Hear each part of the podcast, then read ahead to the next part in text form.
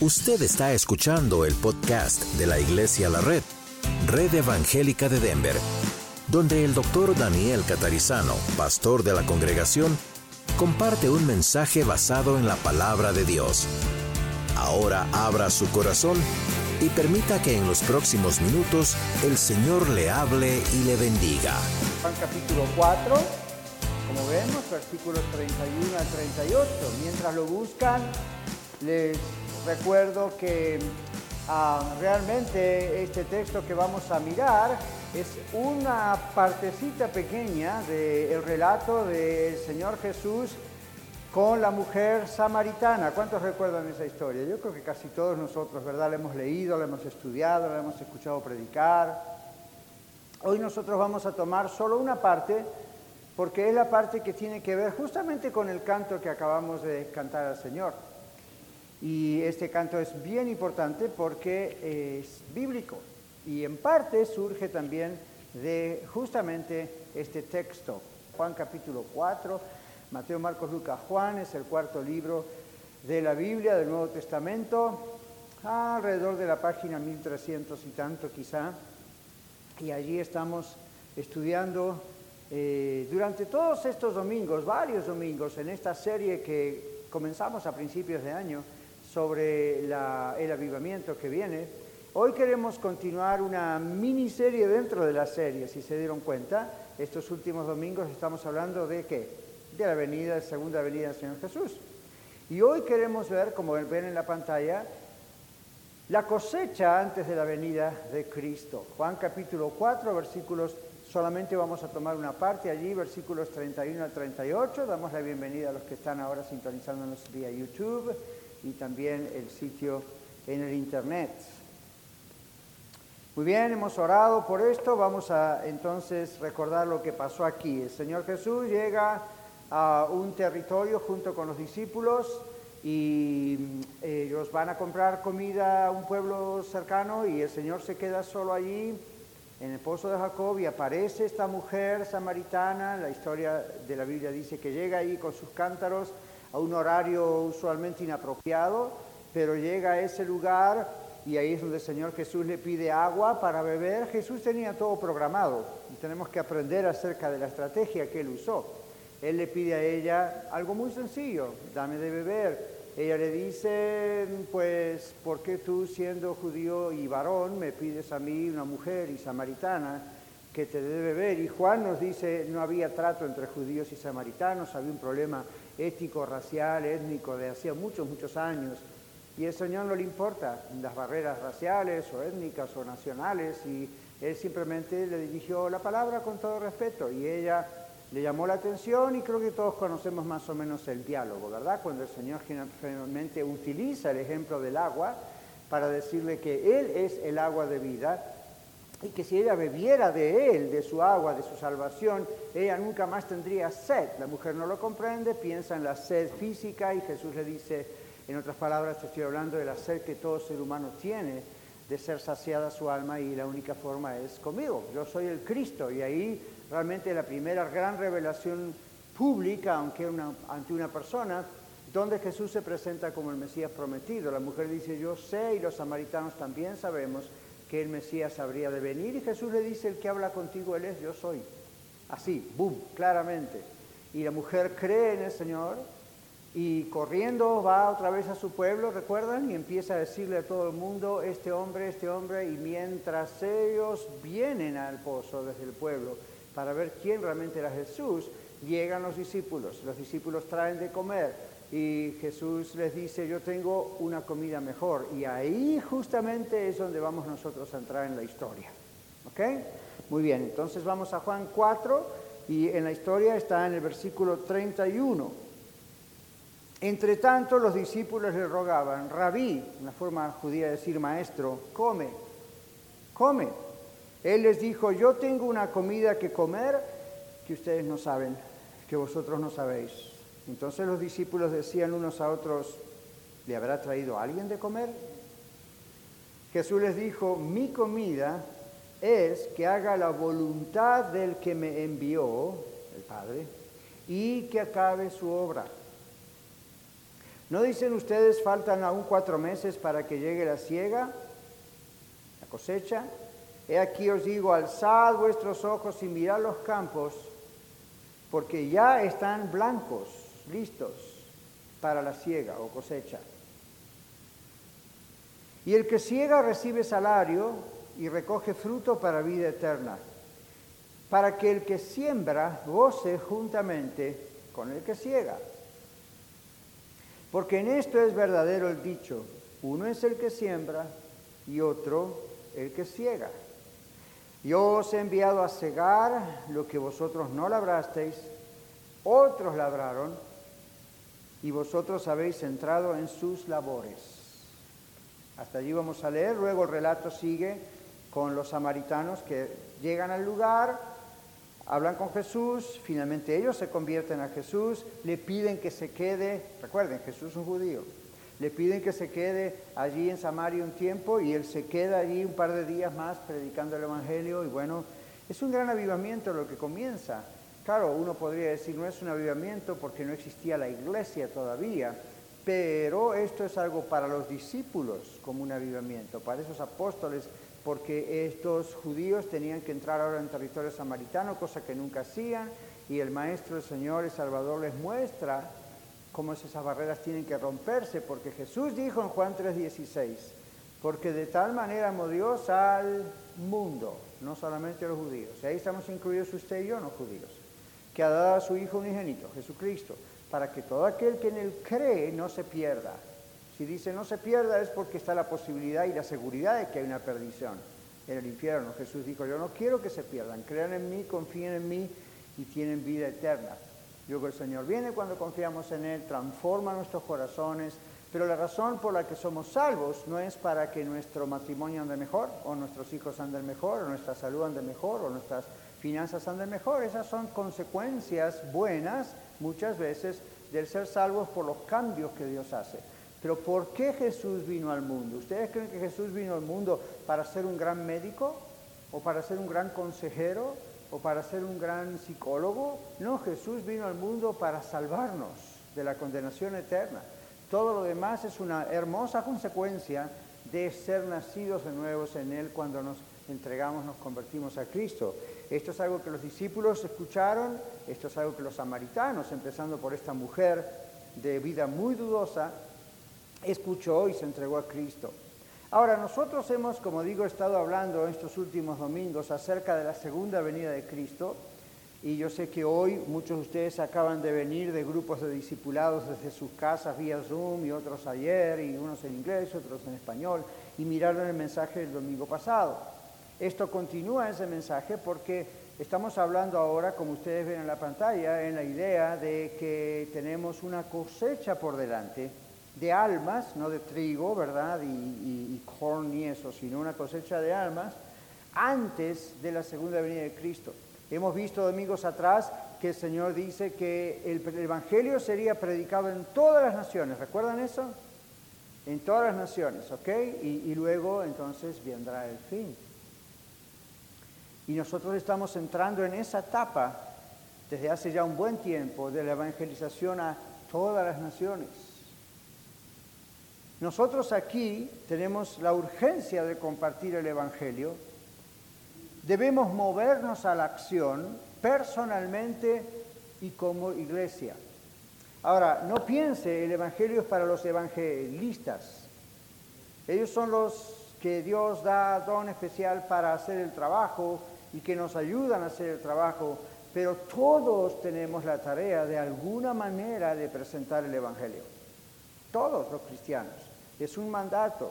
Esto es voluntad de Dios y debemos obedecer a Dios. Hacer discípulos tiene que ser nuestro alimento, ¿verdad que sí? ¿Qué dice el Señor Jesús aquí? Yo me alimento de hacer la voluntad de mi Padre. Los discípulos no agarraron la idea de qué estaba diciendo, pensaron alguien le había traído comida. No era la idea. Jesús utiliza cada elemento. Como usó el agua, en el pozo de Jacob para decirle a la mujer yo soy el agua de vida, como en otra fiesta usó el agua para decir yo soy el agua de vida, como en otro lugar usó el pan para decir yo soy el pan de vida, aquí está usando la comida para decir yo tengo un mejor alimento. No es que no va a comer, simplemente tengo Jesús aprovechó la ocasión para enseñarles a estos discípulos y a usted a mí hoy algo súper importante. El Señor, en otras palabras, dijo, para mí es más importante obedecer al Padre que comer, aunque comer es algo que necesito hacer. En este momento todo lo demás queda de lado por esta mujer. En este momento todo queda de lado por este pueblo odiado por ustedes porque necesitan, me necesitan, diría el Señor Jesús, necesitan al Salvador. Y la salvación es algo que llena de gozo a los que la reciben y es algo que llena de gozo a nosotros al compartirla, ¿verdad que sí? Entonces sentimos una satisfacción muy especial cuando llevamos a las personas a los pies de Cristo. Si varios de ustedes como yo, aunque sea hemos llevado a varios o a una persona alguna vez al conocimiento de Cristo, sabemos lo que se siente, el gozo que se siente cuando una persona dice, sí, yo quiero entregar mi vida al Señor Jesús. Es maravilloso, es inexplicable en términos humanos a veces el tipo de satisfacción interna que usted y yo sentimos cuando traemos a una persona a los pies de Jesús. Recuerde que no es su responsabilidad ni mi responsabilidad que salvar a la persona. Eso es responsabilidad del Espíritu Santo.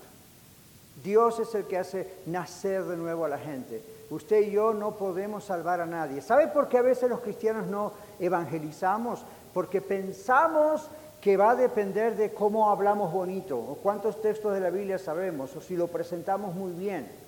Bueno, todo eso es importante, pero de últimas, usted y yo, Dios no nos da la responsabilidad de salvar almas. Yo sé que hay un texto que dice que el que salva almas es, sabio, pero no está hablando de que usted y yo tenemos poder para salvar una persona. ¿Está claro? Nosotros compartimos algo y la persona con Dios tiene que hacer su decisión. Cuando yo aprendí eso hace mucho tiempo atrás, me cayó una gran carga de la espalda, pensando, ok, mi responsabilidad es compartir quién es el Señor Jesucristo, que todos somos pecadores, que Él vino a salvarnos y que hay forma de llegar a Él. Y esa es mi función, y esa es su función. La persona con Dios hace el resto. Dios toca a la persona, entonces cuando usted dice, ok, no es, yo no tengo que salvar a nadie, simplemente obedecer y comunicar el mensaje, ya está, usted está obedeciendo al Señor y nos llena de gozo hacerlo, a veces aún más allá del resultado, pero todos queremos ver el resultado. Sentimos una satisfacción muy especial cuando llevamos a personas a los pies de Cristo y luego los ayudamos a crecer en Él. Y esta es otra función que usted y yo tenemos. ¿Ok? Pablo dijo en una ocasión, yo planté, Apolo regó el crecimiento de Dios. Algunos de ustedes, como todos nosotros, tenemos la, obligación realmente, si conocemos a Cristo, de compartirlo. Pero algunos de ustedes, Dios les ha dado algo muy especial para disipular. Es decir, todos discipulamos, pero algunos de ustedes, Dios, muchos de ustedes, Dios les ha dado ese asunto de decir, voy a agarrar a este nuevo creyente, a este nuevo cristiano, lo voy a agarrar de la mano, como quien dice, y lo voy a ir llevando caminando despacito, ¿verdad? Y lo voy a ir discipulando, despacito lo voy a ir mostrando, despacito lo voy a enseñar a orar, despacito lo voy a mostrar cómo se lee la Biblia, despacito lo voy a explicar cosas sencillas, le voy a dar esa leche espiritual despacio. Otros de ustedes ya pueden cocinar carne espiritual y darle un poco más y seguirles en los momentos de las pruebas, en el momento del duelo, en el momento de la aflicción. Hay para todos, mis hermanos. Hacer discípulos implica tantas cosas. No se lo pierda, es un alimento para usted maravilloso, además del beneficio a la persona.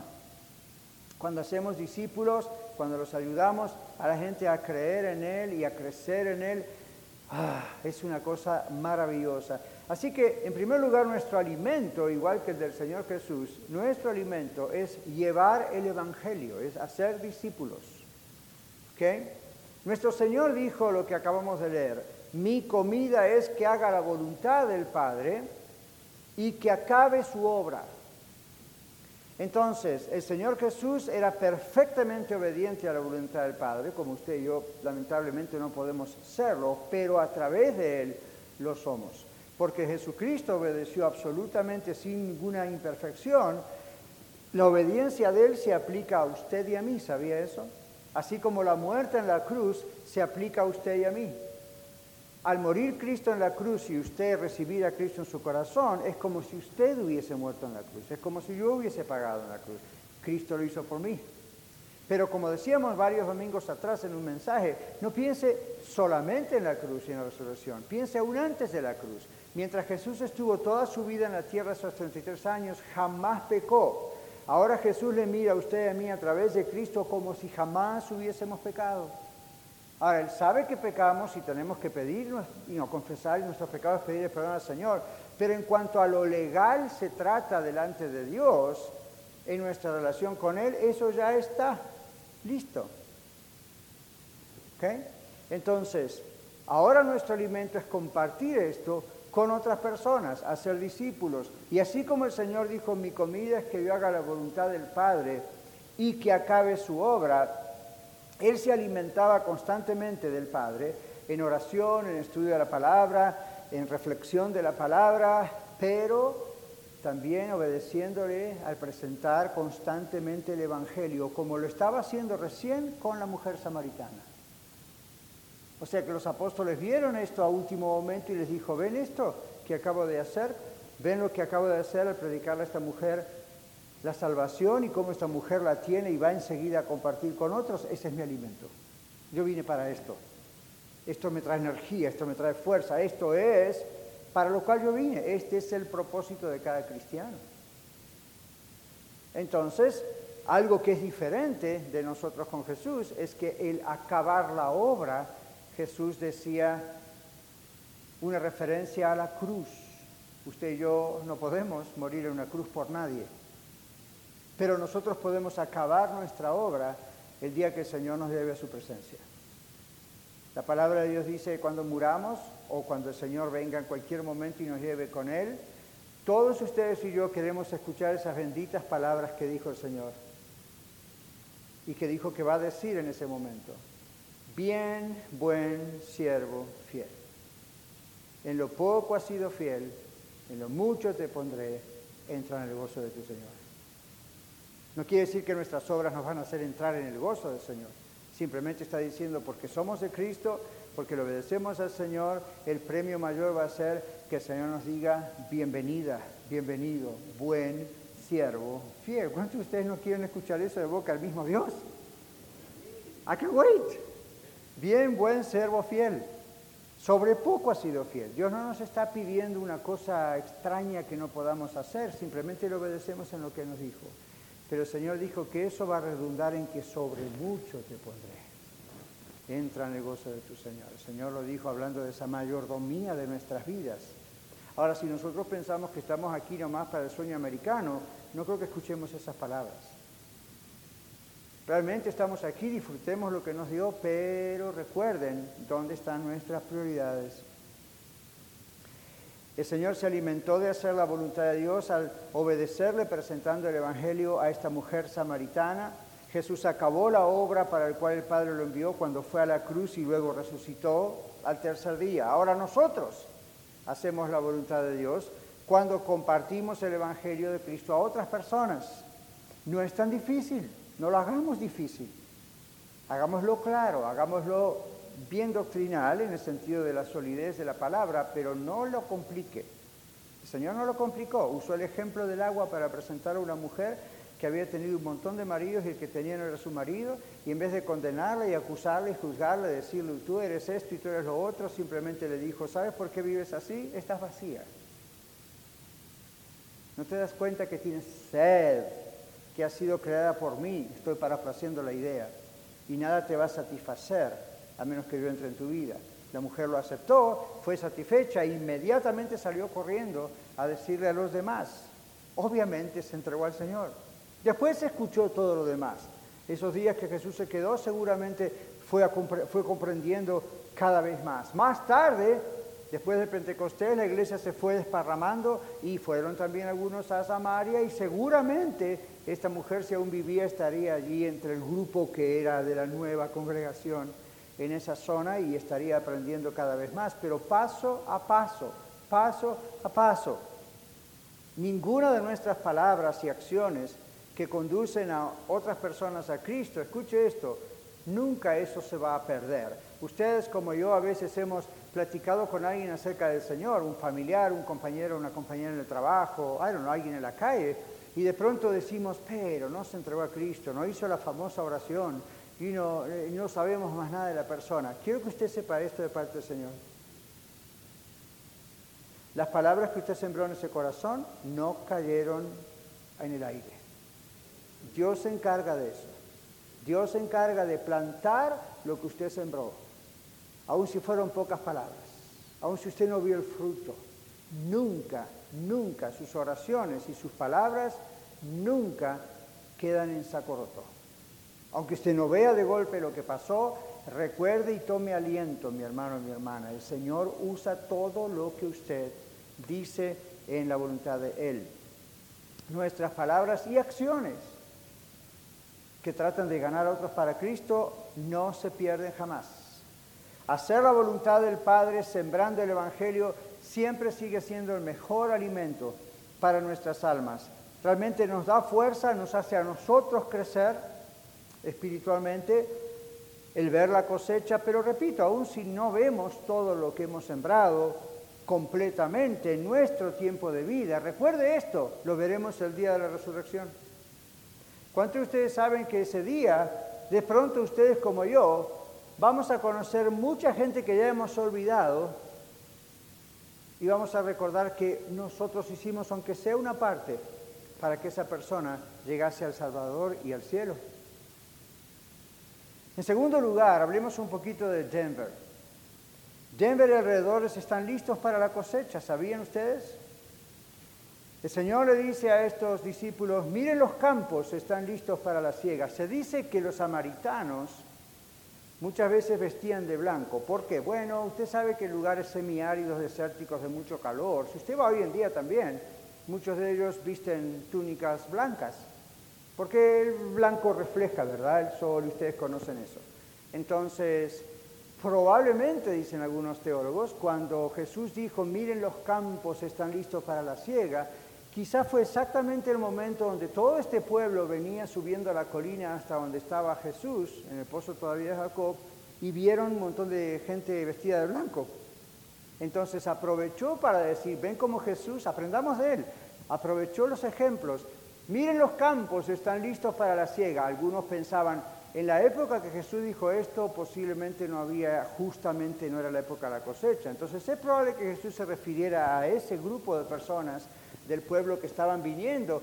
Pero la expresión blancos para la cosecha o para la siega, ¿qué es lo que pasa? Es exactamente como está el trigo cuando se necesita ya cosechar, ya está preparado, ya está listo. ¿Qué le está diciendo el Señor a sus discípulos? ¿Qué nos está diciendo el Señor a usted a mí hoy, a todos nosotros como iglesia? Denver está listo para la cosecha. Lo que ocurrió en Samaria fue una visión inicial, por decir así, no una visión espiritual, sino una idea global de lo que los discípulos podían ver acerca de la futura cosecha mundial. Desde la primera venida de Cristo al mundo, comenzaron a juntarse dos cosas muy importantes que vamos a, mirar, la siembra y la cosecha. El Señor dice, miren los campos están listos para la siega. Muchos sembraron en la época de Jesús, incluyendo Juan el Bautista, incluyéndolo a él. Muchos fueron sembrando la palabra, el Mesías ya está aquí, el Mesías ya viene a salvarnos. Y luego los discípulos cosecharon todo eso. Lo que sucedió aquí en Denver, para compararlo, y lo que nosotros, usted y yo, venimos viendo durante estos últimos cinco años y medio de Iglesia a la Red, también es una, si queremos decirlo así, visión inicial de la cosecha que viene. Esto ha ocurrido en muy poco tiempo y a Dios sea la gloria.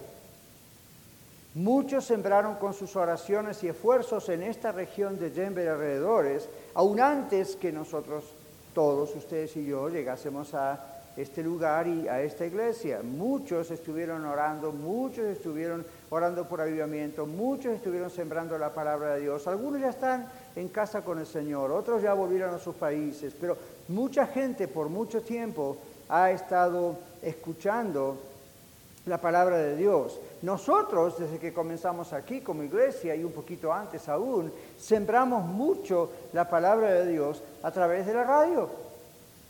Si yo les preguntase a ustedes cuántos de ustedes escuchan Radio Luz, cuántos de ustedes han, casi todos levantarían la mano, espero.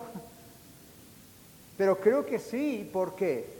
Porque siempre cuando hemos hecho la orientación para nuevos miembros o cuando hemos hablado con algunos en casa o en el pasillo, casi todos nos han dicho, oh sí, sí, nosotros escuchábamos al pastor catarizano, o aún antes de Iglesia de la Red. Y, han sido expuestos a la palabra de Dios y también con otros líderes, con otros pastores. Hay muchos en la ciudad que ah, pueden decir eso. Ahora, en esta región también nosotros estos últimos años, ustedes, yo, todos, hemos, las tres congregaciones, sembrado, sembrado. Hoy muchos en la ciudad y alrededores saben que tienen inquietud acerca del Señor. Y luego viene la pandemia. Y esto sigue produciendo inquietud. ¿Qué está pasando? Y sus corazones han sido preparados por Dios para recibir la palabra de Dios. Está prestando atención a lo que está pasando, ¿verdad? Otros conocen acerca de Jesús, pero se congregan con grupos religiosos basados en falsas doctrinas. Parte de la misión de Iglesia de la Red, de acuerdo a Tito capítulo 1, versículo 5, es corregir eso. Y aunque están estas personas aún en algunas supuestas iglesias o congregaciones o sectas también, con falsas doctrinas. ¿Saben qué? Yo hallé esto. En sus corazones tienen inquietud de conocer la verdad. Y por eso algunos de ustedes vinieron de esos lugares. Había inquietud, algo está mal, algo no es correcto. ¿Qué está pasando? Eso demuestra, bendito sea el Señor por esa inquietud, eso demuestra algo está mal. El Espíritu Santo va tocando los corazones. Pero hay muchísimos más hispanos y de otras razas aquí que están en la misma situación buscando la verdad. Así que hay dos grupos grandes, unos que no, no escucharon, que no saben, y otros que escucharon y saben, pero están en lugares equivocados, donde no se exalta a Cristo, donde no se predica la verdad. Nosotros no somos los únicos que predicamos la verdad, pero a esto nos llamó Dios, a nosotros en particular. Aquí nosotros tenemos que encontrar a esas personas que tienen inquietudes en su corazón, que, que sienten algo no está bien, y tenemos que encontrar a aquellos que están hambrientos y no lo saben, como esta mujer. Esta mujer no sabía que tenía hambre de Dios. Entonces, ¿qué hacía? Buscó en un hombre, le falló ese, buscó en el otro, le falló ese, buscó en el otro, le falló ese, buscó en el otro, y cinco. Y el Señor le dice, aparte de esos cinco, el que tienes no es ni siquiera tu marido. ¿Se da cuenta el hambre de esta mujer? No piensen, pobre víctima, a lo mejor era fea. No, no piensen, pobrecita, a lo mejor tiene un carácter terrible. La Biblia no, explica nada de eso. Lo que sí notamos por lo que le dice el Señor con el ejemplo del agua de vida, esta mujer tenía sed de ser amada. Esta mujer tenía sed de tener una relación personal significativa y no la podía encontrar en un hombre y probablemente tampoco en una mujer como una amiga, porque era una mujer despreciada por el estilo de vida que llevaba. ¿Por qué creen que estaba a esa hora del día buscando agua? Esto fue extraño, las mujeres no hacían eso a esa hora. Nos dicen muchos que estudian la región que era la hora más caliente, que era la peor hora para hacer carga de los cántaros de agua, pero estaba ahí posiblemente por vergüenza, posiblemente porque le daba pena, posiblemente por el que dicen, ¿verdad? Unos y otros. Era una mujer con una historia muy fea. Si usted hoy está aquí y dice, pastor, yo soy ese hombre o esa mujer con una historia muy fea, tengo noticias para usted. Dios le ama. Dios le ama y aunque Él no aprueba lo que usted está haciendo o lo que usted tiene en su mente con relación a esas cosas, Dios sabe que usted busca en otras personas lo único que Dios le puede dar. Otros buscan en el dinero. El adulterio no es con seres humanos y con sexo, ahí es con dinero. Piensan que el trabajo, piensan que esto, pero que lo otro y que las amistades sigue, van a seguir teniendo sed. Y el Señor dice, yo soy el agua de vida. Beban de mí, no van a tener nunca más sed. Esta mujer, gracias a Dios, lo entendió y fue satisfecha Y su alegría fue tan grande que inmediatamente lo quiso compartir. ¿Y ustedes creen que fue a compartir doctrina y teología como hace su pastor aquí? No, fue a compartir, miren, vengan a conocer a uno que me dijo todo lo que yo he hecho. ¿No será este el Mesías?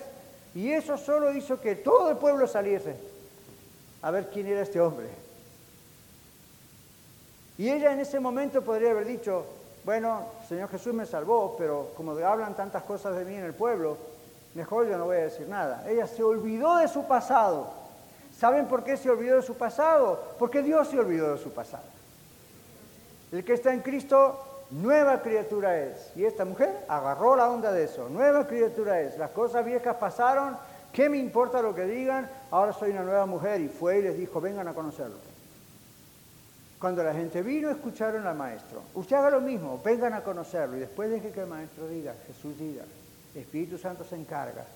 Entonces, nosotros tenemos aquí en Denver personas que tienen esa inquietud y no lo saben, tienen esa sed y no lo saben. Muchos son teenagers, adolescentes, muchos son jóvenes. ¿Cuántas historias tenemos constantemente de niños y jóvenes que se cortan las venas o que quieren suicidarse o que hacen un ayuno que no es un ayuno espiritual de oración, sino que están tratando de dañar sus vidas? ¿Por qué hacen eso? Y no pueden decir qué malos que son, cuánto dañan a su padre. Piensen esto, qué sedientos que están, qué hambre que tienen y no se dan cuenta, qué sed que tienen de ser amados por Dios, el único que nunca les va a fallar. Y no lo saben, tenemos que buscarlos, tenemos que hablar del Señor. El Espíritu Santo, Dios nos va a guiar hacia ellos. Todo está listo, ¿sabía usted? El otro día, dos, tres domingos atrás, hablábamos de eso. Falsos profetas y todas las señales, recuerda, todo está listo, nada más se está desarrollando cada vez más. Ahora le digo esto, todo está listo, la cosecha está lista, está listo para la cosecha, los campos están blancos. Si usted observa y usted ora y usted le pide al Señor, de pronto el Señor va a poner delante suyo y mío más y más gente con sed de Dios. Más y más gente que usted va a entender que viven las vidas que viven porque están sedientos del Señor. No me importa si son multimillonarios, si lo tienen todo, casas, riquezas, carros, dinero en el banco y, el 401k lleno. Tienen sed de Dios, no importa si es pobre y vive en un pequeño apartamento donde apenas la hace. Todo tipo de personas tienen sed en Dios y Dios quiere, ok, cuando te los ponga encima o vayas ahí a buscarlos, abre la boca y diles, Dios te ama. ¿Por qué vivir así? ¿Por qué vivir sediento? En tercer lugar, el Señor Jesús dice algo muy curioso, porque Él habla de que el, que siembra y el que cosecha se juntan al mismo tiempo. Sembrador y segador juntos. ¿Qué nos dice esto? Lo mismo que los discípulos fueron testigos en Samaria. La rapidez con la que corre el Evangelio y con la que va a correr cada vez más el Evangelio va a ser asombrosa y va a ser muy evidente. Nadie lo va a poder negar. Nosotros lo vemos en la Biblia a partir de esta historia en Samaria. Él acababa de predicar y inmediatamente levantó la cosecha. La Biblia dice en los siguientes versículos que no pudimos leer ahora, que muchos creyeron en él. Imagínense, ¡bum! de golpe. Y ahí estaban los que sembraban, Jesús, los discípulos, juntándose con, ya, ya tenían la cosecha encima. Es como si uno va y planta trigo y a los cinco minutos lo ve crecer. Y dice, esto no puede ocurrir. Claro que en la naturaleza no puede ocurrir, pero esto es lo que Jesús usó otra vez como un ejemplo y apeló al Antiguo Testamento. Ahora vamos a dar dos citas de eso en la Biblia, el Antiguo Testamento, donde pudieron ver lo que nosotros vamos a ver. El campo está listo, Denver está listo para la cosecha, para la siega. El Evangelio comenzó a ser más evidente luego, después de la historia de Samaria, cuando vino el Espíritu Santo el día de Pentecostés. ¿Recuerdan ustedes? Pedro se pone en pie, predica y miles de personas se entregan a Cristo y ahí nomás se bautizan. Y empieza la iglesia cristiana, de la cual ustedes y yo somos parte a través de la historia, de hace dos mil años. Y usted dice, bueno, es que el Espíritu Santo bajó ese día, tomó a Pedro y a los discípulos y ahí entonces fue esa gran cosecha. Pero no se olvide toda la siembra anterior a Pentecostés, todo el ministerio del Señor Jesús. ¿Recuerdan los 70 enviados por Cristo? Los apóstoles. Todo eso fue antes de Pentecostés. Cuando vino Pentecostés, todo eso explotó de golpe y muy rápidamente. Y se cumplió lo que las profecías decían. Se va a juntar el sembrador con el que cosecha. La unión de la siembra y la cosecha, repito, no es algo normal en la tierra, en la agricultura, en la naturaleza. Entonces, el dicho de Jesús, ¿para qué es? para ver la mano de Dios usando el poder sobrenatural cuando sus hijos le obedecemos.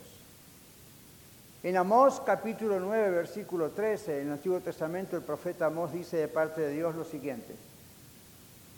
He aquí vienen días, dice el Señor, dice Jehová, en que el que ara, que levanta, alcanzará al segador y el pisador de uvas al que lleve la simiente y los montes destilarán mosto y todos los collados se derretirán. Amós 9:13. Levítico 26:5, Antiguo Testamento, dice, vuestra trilla alcanzará la vendimia y la vendimia alcanzará la cementera y comeréis vuestro pan hasta saciaros y habitaréis seguros en vuestra tierra. Dos ejemplos de la agricultura para decir las dos cosas se van a juntar. Ahora, Jesús no está anticipando necesariamente un evento sobrenatural en la tierra, en la geografía de la tierra está anticipando algo que iba a ocurrir y ocurrió y sigue ocurriendo. Predicamos sembrando la palabra de Dios e inmediatamente y con más rapidez vamos a ver más y más y más cosecha delante de nuestros ojos. ¿Cuántos creen que Denver está realmente listo para eso? Vamos a estar sembrando el Evangelio y cosechando almas para Cristo al mismo tiempo. Somos un gran campo misionero en Denver y alrededores donde muchos tienen sus corazones endurecidos, es cierto, y eso demuestra que somos un gran campo misionero. Pero muchos, ¿saben qué? Están preparados para creer en Cristo. Solo ocurre como aquel que dijo, ¿cómo creerán si no hay quien les predique? Aquí hay muchos que pueden predicar, no digo en el púlpito y predicar, así estoy diciendo, todos los creyentes podemos predicar, es decir, hablar a otra persona del Señor, con nuestras acciones, con simples palabras, con tres, cuatro frases si es necesario. Y cuando usted obedece a Dios, ¿sabe lo que ocurre? Dios le da más palabras, Dios le da más respuestas. Dios no desperdicia nada. Cuando usted le obedece, Dios dice, ahora sí te voy a dar las palabras que tenías que decir. Ahora sí te voy a recordar los textos de la Biblia. Ahora sí te vas a asombrar de lo que va a salir de tu boca cuando uno obedece, cuando uno da el primer paso de fe y uno obedece, crea que Dios le va a hacer ver hasta la cosecha. Vamos a estar sembrando en muy poco tiempo y cosechando almas para Cristo al mismo tiempo. En cuarto y último lugar, vamos a mirar esto. El Señor nos ordena sembrar y cosechar, ya que es al mismo tiempo. El Señor es el dueño, ¿verdad que sí?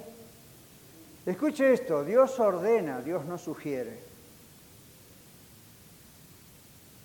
Cuando Dios da una orden, es una orden, no es una sugerencia.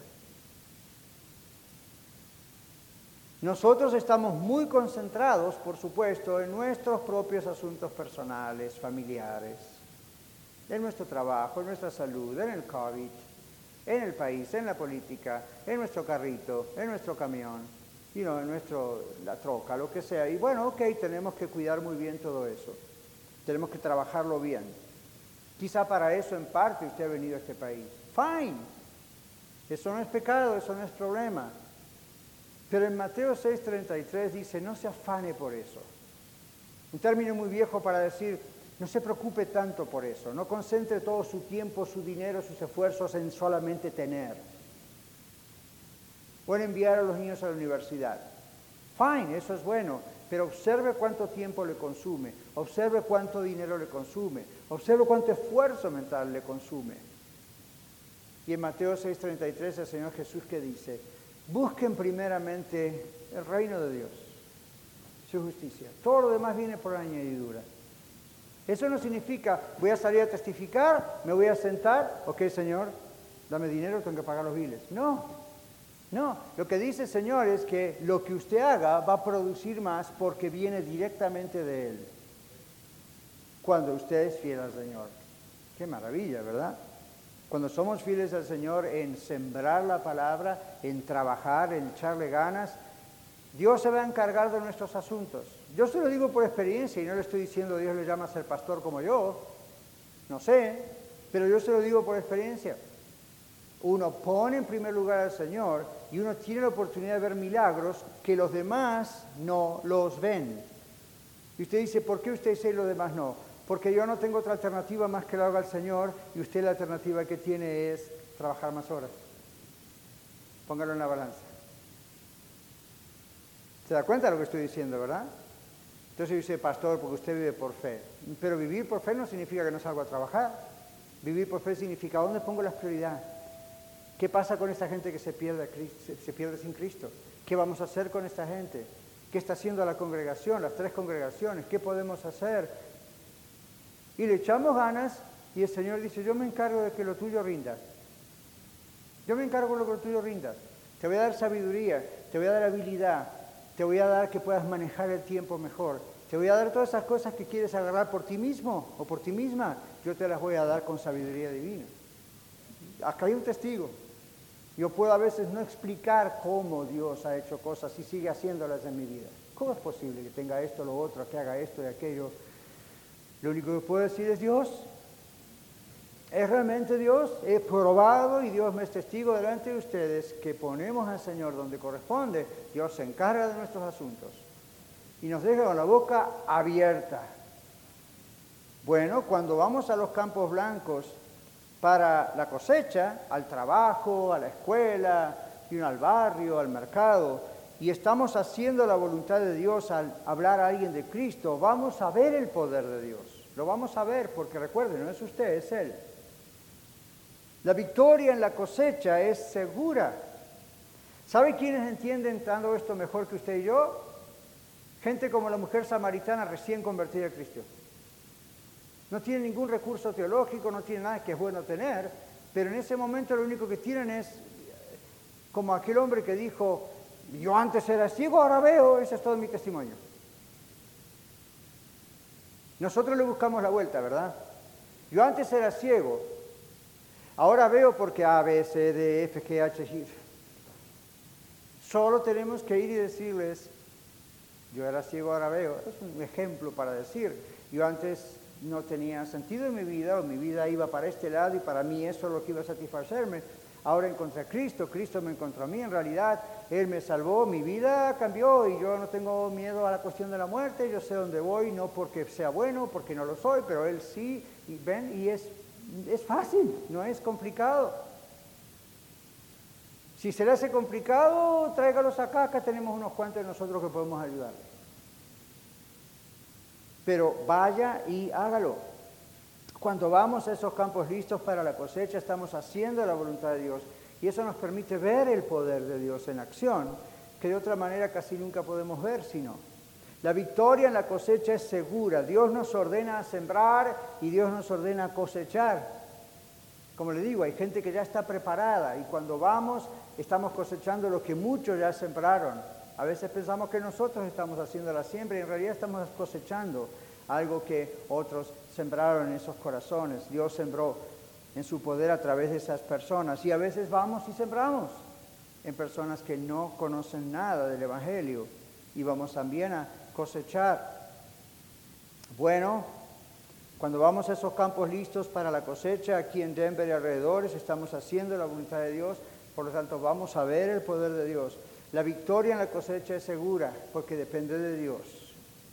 No es un programa de la escuela, no es un programa de la universidad, no es un programa del trabajo, de la empresa, donde depende de nuestra habilidad. Lo único que tenemos que hacer es obedecer, lo demás depende de Dios. No le tenga miedo a esto, lo demás depende de Dios. No se pierda el ser alimentado al mirar la victoria. Bueno, por último decimos esto, Dios nos ordena sembrar y cosechar el Evangelio antes de que Él regrese. Cuando Él regrese va a ser la gran cosecha final.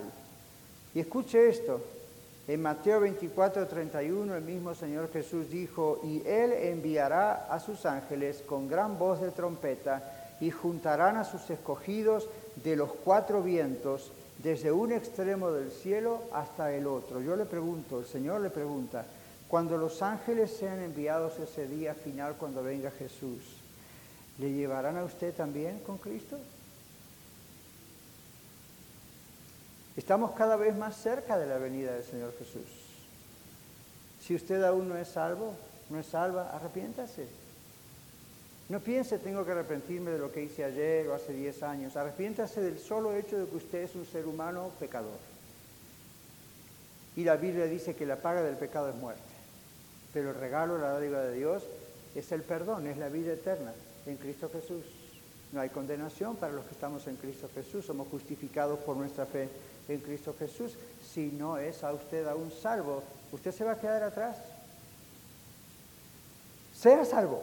Y usted dice, pastor, ¿cómo? Le acabo de decir, sencillamente reconozca que como ser humano es pecador y que necesita al Salvador.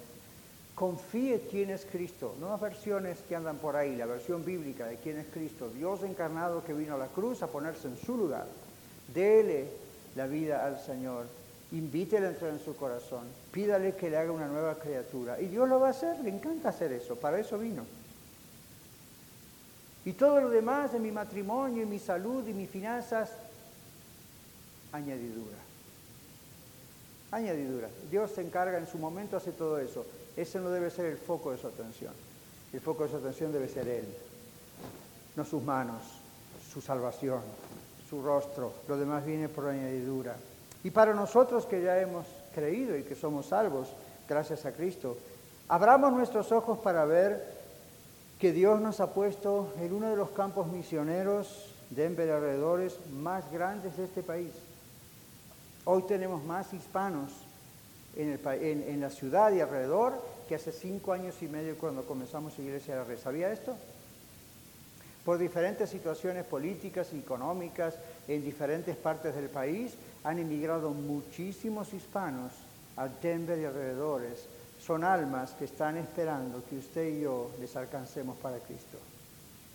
Muchos de ellos están en iglesias equivocadas, que ni siquiera sé si realmente son iglesias. No están exaltando a Cristo, están exaltando sus propios programas psicológicos populares. Dios quiere traerlos a lugares, este es uno de ellos, donde realmente se exalte a Cristo y conozcan la verdad de él. Isaías capítulo 6, verso 8, nos vamos a casa con este texto. Cuando Isaías escuchó todo esto y tuvo esta maravillosa visión de quién es Dios, observe lo que dijo Isaías. Después oí la voz del Señor que decía, la voz del Señor que decía, ¿a quién enviaré? ¿Y quién va a ir por nosotros?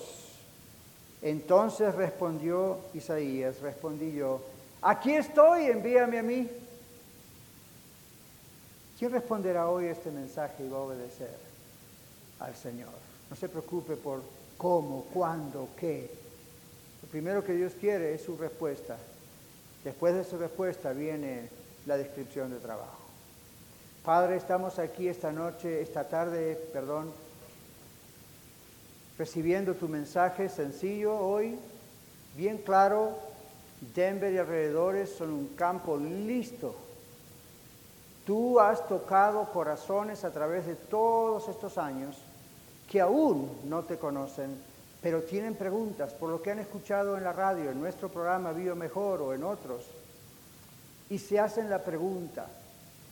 Y necesitan que varios de nosotros vayamos, los encontremos en el trabajo, en el mercado, en el barrio, familiares, amigos, y de pronto simplemente les preguntemos, ¿conoces a Jesús?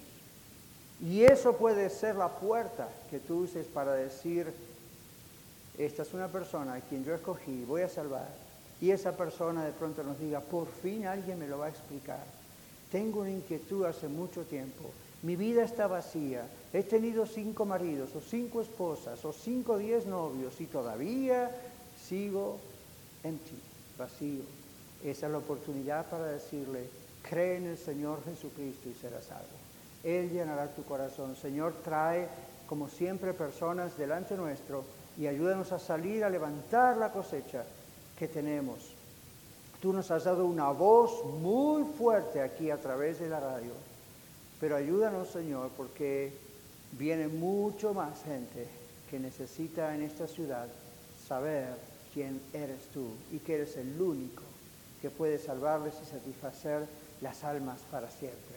Aquí estamos, Padre, haz con nosotros de acuerdo a tu voluntad. Cada corazón, Señor, que tú ves en este momento, que te está diciendo, Padre, aquí estoy, no sé cómo quieres, ser, ah, cómo quieres que te sirva, pero aquí estoy, quiero servirte. Señor, no pienso en un liderazgo en la congregación, no estoy pensando en una posición, estoy pensando simplemente, úsame, Señor, porque soy tu hijo, porque soy tu hija. Y cualquier persona, Señor, aquí que aún no te conozca, abre su corazón. Solamente tú puedes levantar a los muertos espirituales y resucitarlo, como lo hiciste conmigo y con muchos de nosotros. Hazlo, Padre, en el nombre de Jesús. Muchas gracias por escuchar el mensaje de hoy. Si tiene alguna pregunta en cuanto a su relación personal con el Señor Jesucristo o está buscando unirse a la familia de la Iglesia La Red, por favor no duden en contactarse con nosotros.